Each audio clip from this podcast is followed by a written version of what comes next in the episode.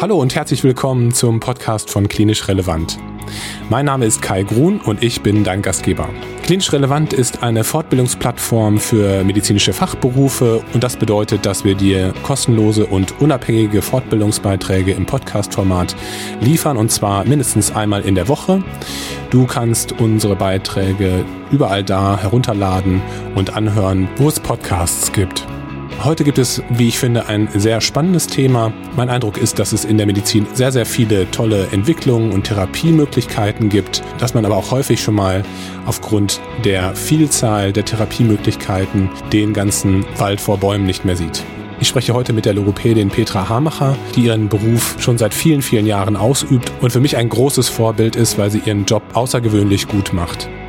Wir sprechen heute über das sogenannte Lee Silverman Voice Training, das insbesondere für Parkinson-Patienten konzipiert wurde. Wie du weißt, handelt es sich bei Morbus Parkinson um eine häufige neurologische Erkrankung. Insofern halte ich auch dieses Therapieregime für höchst relevant und ich wünsche dir deshalb viel Spaß und ja, viele Erkenntnisse für deine berufliche Tätigkeit. Also Petra, mhm. du bist ja eine sehr ähm, erfahrene Logopädin und arbeitest auch viel mit Parkinson-Patienten zusammen. Mhm.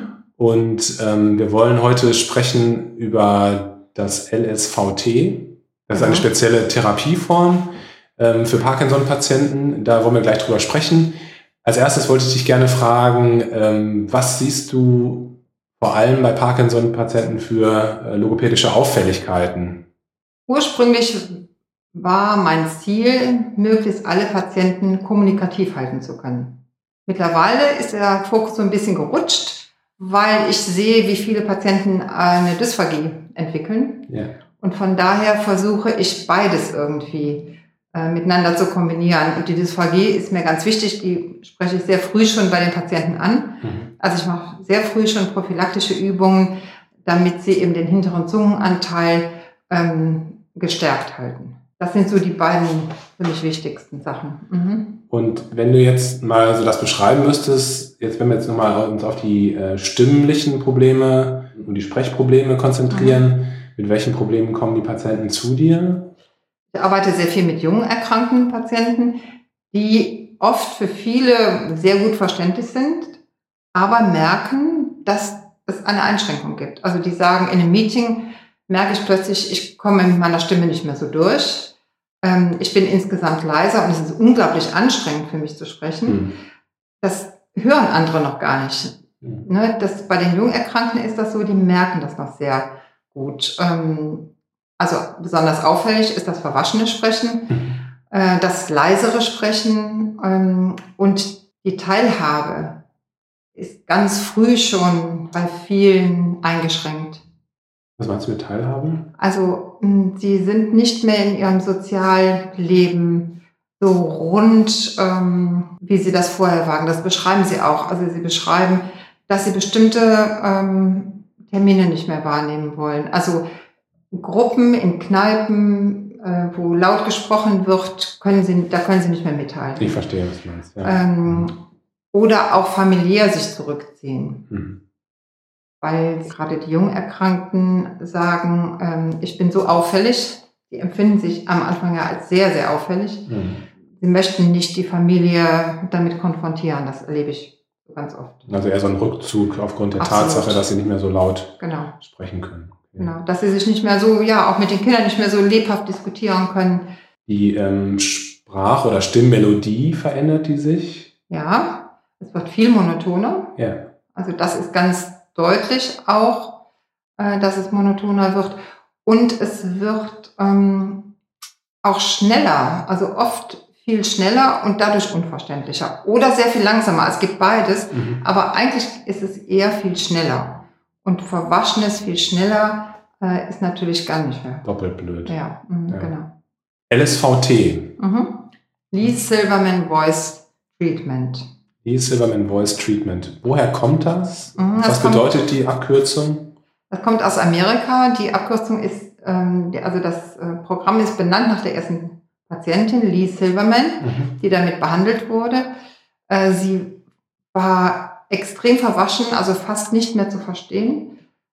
Mm, das ist 87 entwickelt worden, das Mhm. Programm. Und seit 2007 wird das in Workshops in Deutschland gelehrt, äh, so dass Logopäden damit arbeiten können. Mhm. Ich mache das seit 2008 und ähm, ja, habe einen, einen Neurologen in Düsseldorf, der eine große Parkinson-Praxis hat und der damals schon wusste, dass es das LSVT gibt, weil leider ist das eben nicht so nicht so vielen Neurologen bekannt, Mhm. äh, der damals schon jemand gesucht hat, der danach behandelt Mhm. und eben auch viele Jungerkrankte hat.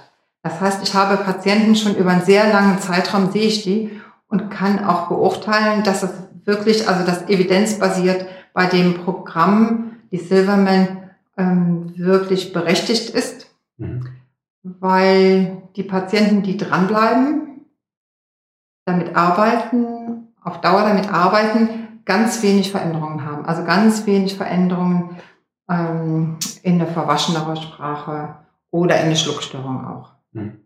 Wie ist das strukturiert? Also was bedeutet das? Ähm, das ist ja letztlich auch ein ähm, Computerprogramm, das da entwickelt wurde. Das Mhm. macht es ja viel einfacher wahrscheinlich Ja. für euch Logopäden. Kannst du noch ein bisschen so erklären, wie das aufgebaut ist, das Programm? Ja, also das Computerprogramm dazu gibt es seit ungefähr 2013. Vorher gab es das nicht. Da mussten wir mit einem Schallpegelmesser und einer Stoppuhr ähm, arbeiten. Das ging aber auch. Ja. Nicht so komfortabel wie jetzt. Es ist so aufgebaut, dass ähm, die Patienten ähm, 16 Therapien haben. Das heißt, die kommen vier Wochen lang, viermal wöchentlich für 60 Minuten. Mhm. Ganz hoher Aufwand Mhm. in den vier Wochen, aber danach sind die fertig. Mhm. Das heißt, es gibt dann nochmal eine Kontrolluntersuchung nach einem Monat und eine Kontrolluntersuchung nach sechs Monaten. Mhm. Aber das ist es dann. Das heißt, die müssen in den vier Wochen, muss sich das so umgestellt haben, so automatisiert haben. Und deshalb ist die hohe Frequenz so notwendig. Und ähm, ist auch nur so durchführbar. Also Patienten, die diese Therapie einmal in der Woche machen wollen, die würde ich nicht behandeln, weil du hast keinen Erfolg Okay. dann damit. Und, Und wiederholt das- man das mhm. dann auch nochmal? Oder Also man kann, das, man kann das jederzeit wiederholen. Mhm. Das ist aber eigentlich so eingestellt, dass die Patienten selber damit arbeiten müssen. Es, es geht ja darum, dass sie selbstverantwortlich auch damit arbeiten Mhm. sollen. Und die, die das tun, die haben auch den besten Erfolg. Also Patienten, die meinen, sie müssen dann immer wieder in der Praxis das durchführen, die sind nicht so, so auf Dauer erfolgreich Ja, ja. damit. Also es ist so aufgebaut, dass ähm, die Patienten mehrere Übungen jedes Mal machen müssen. Mhm. Es beginnt damit, dass man die Patienten auffordert, so laut und so lange wie möglich ein A zu produzieren. Und zwar ein A, weil man damit dabei die größte Mundöffnung hat. Ja, das Programm möchte äh, mehrere Funktionen mitbearbeiten. Das heißt, die Atmung mitbearbeiten, die Mimik mitbearbeiten, Mhm. die Artikulation mitbearbeiten. Aber eigentlich ist der Fokus auf der Lautstärke, so dass der Patient eigentlich der Meinung ist, wir arbeiten nur an der Lautstärke. Mhm. Ja, aber wir machen ganz viel andere Sachen drumherum. Also einen lauten Ton so lange wie möglich. Das ist die erste Grundübung. Und er hat dann, glaube ich, auf dem Monitor, auf dem Computer hat er auch ein Feedback und Genau. kriegt so eine Kurve angezeigt, wie laut er ungefähr Genau. ist. Ne? Ja, er kann mitgucken, wie viel dB er schafft. Ja. Ähm, Das kann eingestellt werden, angepasst werden an seine Möglichkeiten. Das muss man auch immer wieder verändern. Mhm. Weil am Anfang ist das sehr schwer. Es soll mindestens 10 Sekunden der Ton gehalten werden. Ähm, Und einen stabilen Ton zu bekommen, das muss man am Anfang erstmal einüben, bis das klappt. Das muss 15 Mal wiederholt werden und dann kriegt er eben diese Informationen immer auf dem Bildschirm, wie erfolgreich er war, ähm, was eben auch sehr motivierend für die Patienten ist. Ich habe das Ja. gerade mal ausprobiert und das war echt anstrengend. Ja, Also ist es auch. 15 Mal hintereinander, das kann ich mir vorstellen, Ja. dass das einen Trainingseffekt hat auf jeden Genau. Fall. Du hast ja nur immer einen, einen Durchgang gemacht, Ja. also nach fünf äh, Mal kommt immer die Aufforderung zu trinken. Ja. Also da kommt so ein Wasserglas und dann heißt es, trinken Sie mal, damit eben die Stimmbänder auch wieder benetzt werden. Äh, es gibt immer so eine Kurztrinkpause Ja. nach fünf Mal. Ne? Aber insgesamt sind es 15 Versuche. Okay. Die zweite Grundübung ist, äh, einen hohen Ton zu produzieren, also von der Mitte aus nach oben zu gehen mit dem Ton, um ähm, ja eben die Modulation auch zu erhalten. Dritte Übung ist, den Ton von der Mitte nach unten zu produzieren. Mhm.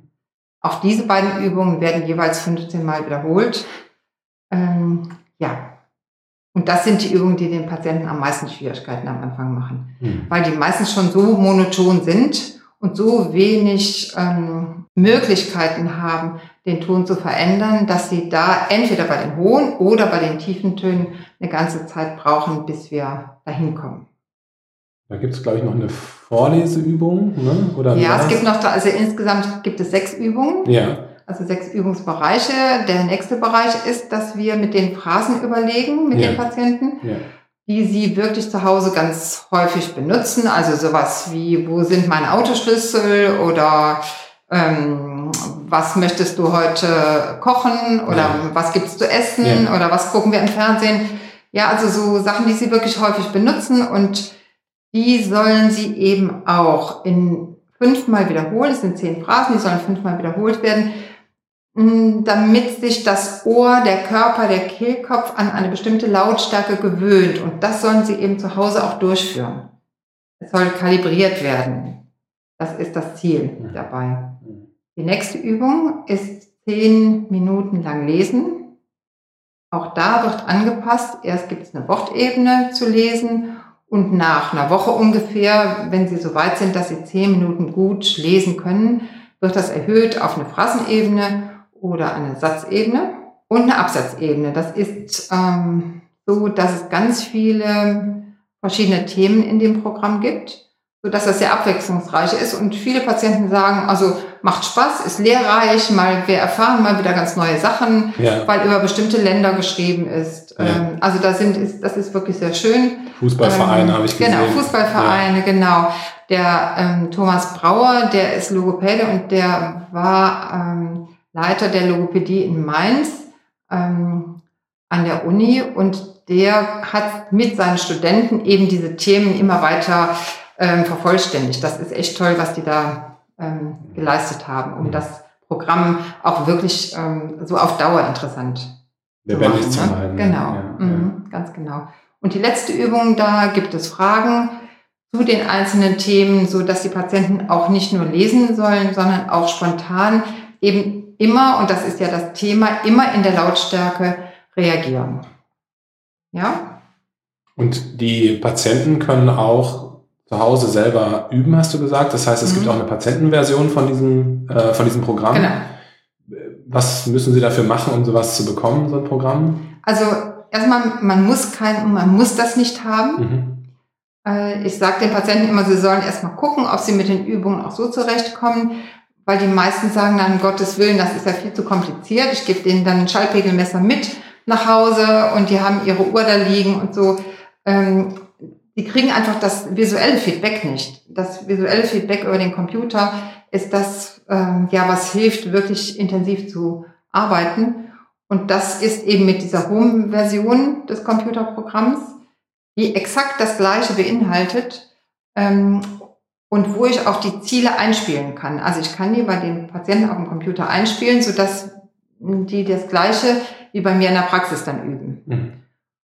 Äh, ja, das können die bestellen, das können die ein lebenslang äh, benutzen. Was kostet das ungefähr? 180 Euro ungefähr. Mhm. Also es ist ein äh, Dollarpreis, von daher schwankt das immer schon mal ein bisschen. Da ist auch das Mikrofon mit dabei. Ne? Es ist also, komplett, ja, ja. komplett alles da ja. und es wird, ähm, es gibt immer ein Update auch und es gibt auch immer Unterstützung, falls irgendwas nicht funktioniert. Also wenn man von Windows 7 auf 10 umstellt, zum Beispiel, da gibt es dann bei vielen äh, Patienten erstmal ein Problem, aber da wird immer unterstützt. Okay. Mhm. Ähm, jetzt ist es ja so, dass du gesagt hast, dass dieses Programm nicht besonders bekannt ist. Mhm. Ähm, angenommen, man wäre jetzt niedergelassener Arzt oder mhm. ähm, und hätte einen Parkinson-Patienten und hätte das Gefühl, der könnte logopädische Unterstützung gebrauchen. Mhm. Du hast ja auch gesagt, dass du deine Patienten ziemlich früh schon siehst. Ja.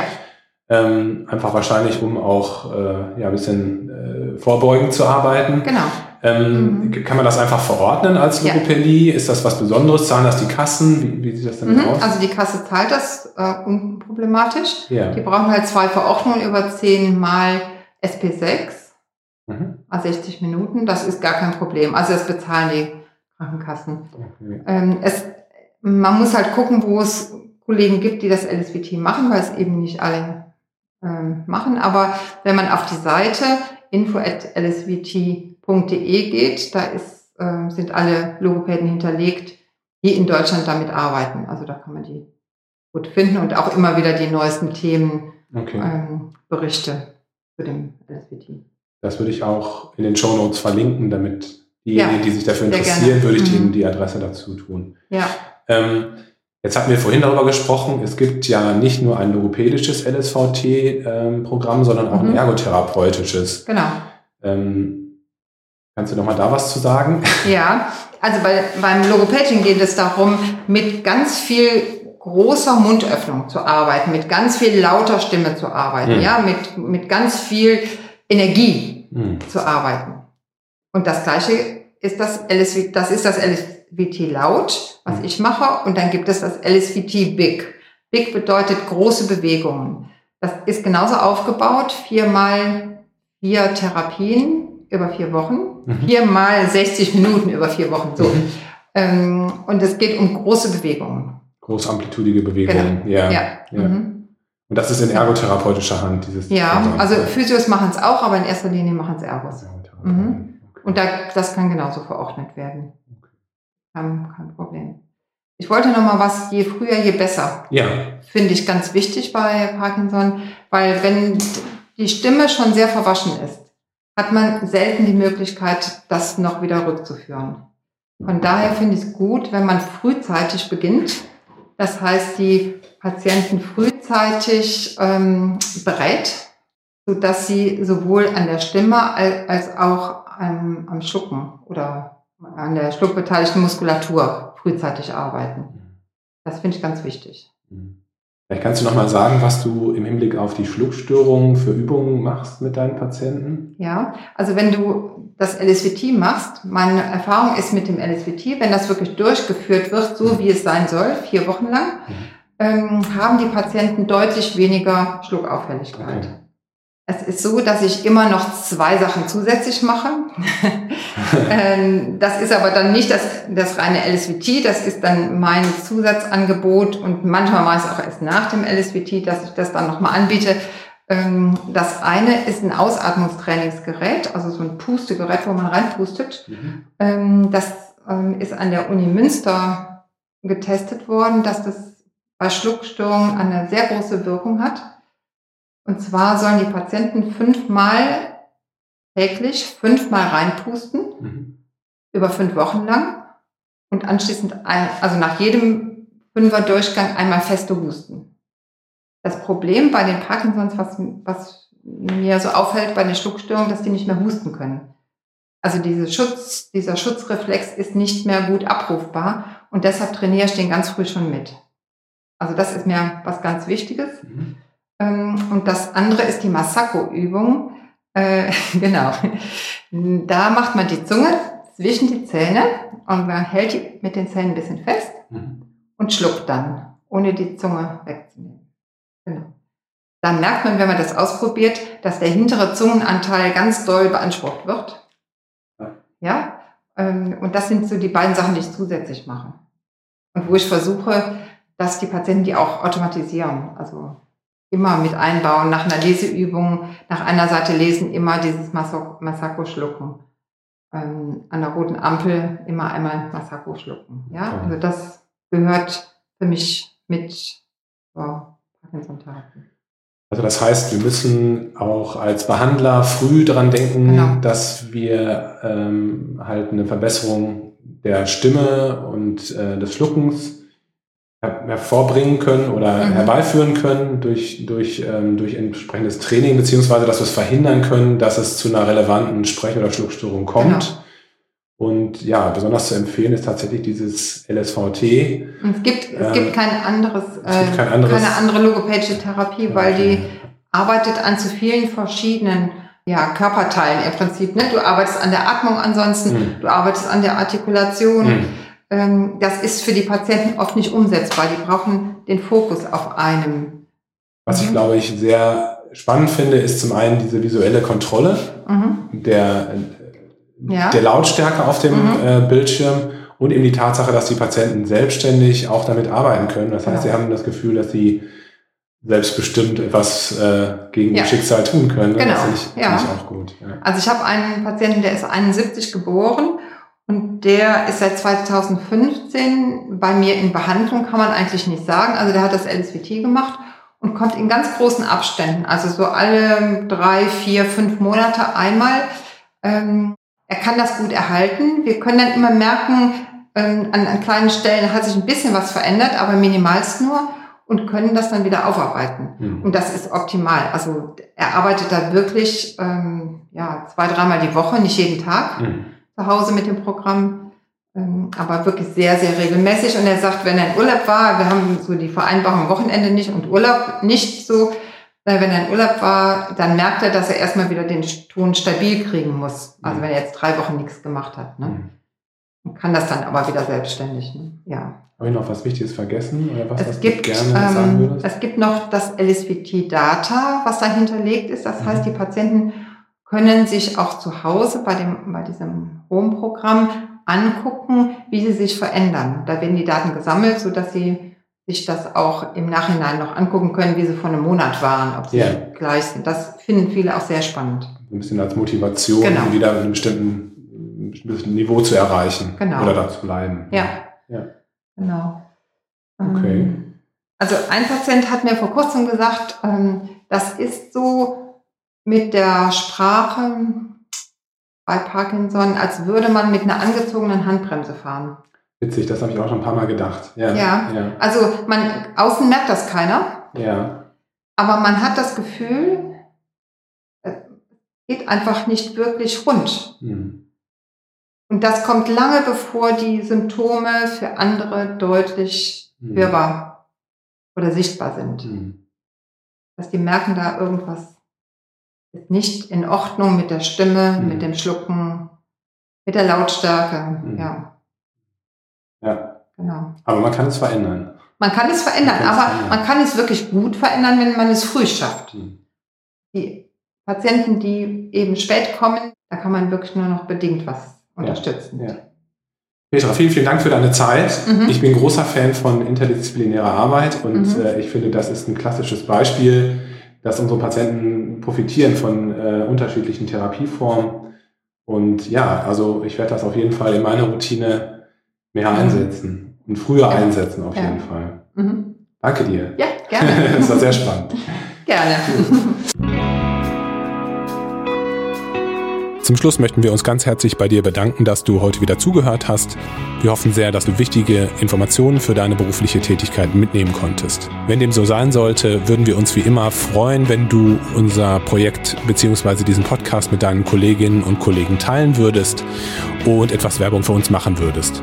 Gerne darfst du uns auch eine positive Bewertung bei Apple Podcasts geben. Wenn du Lust haben solltest, einmal mitzumachen bei Klinisch Relevant, dann melde dich doch gerne unter kontakt.klinisch-relevant.de Gleiches gilt, wenn du Anregungen oder konstruktive Kritik an uns hast. Bitte schau auch gerne mal auf unseren Social Media Kanälen vorbei, bei Facebook, bei LinkedIn, bei Instagram und bei YouTube. Auch haben wir einen neuen Twitter-Kanal, auf dem du immer mal wieder spannende medizinische Informationen lesen kannst. Wir hoffen sehr, dass du uns weiter treu bleibst und beim nächsten Mal wieder einschaltest. Bitte bleib gesund, pass auf dich auf. Bis zum nächsten Mal. Ciao.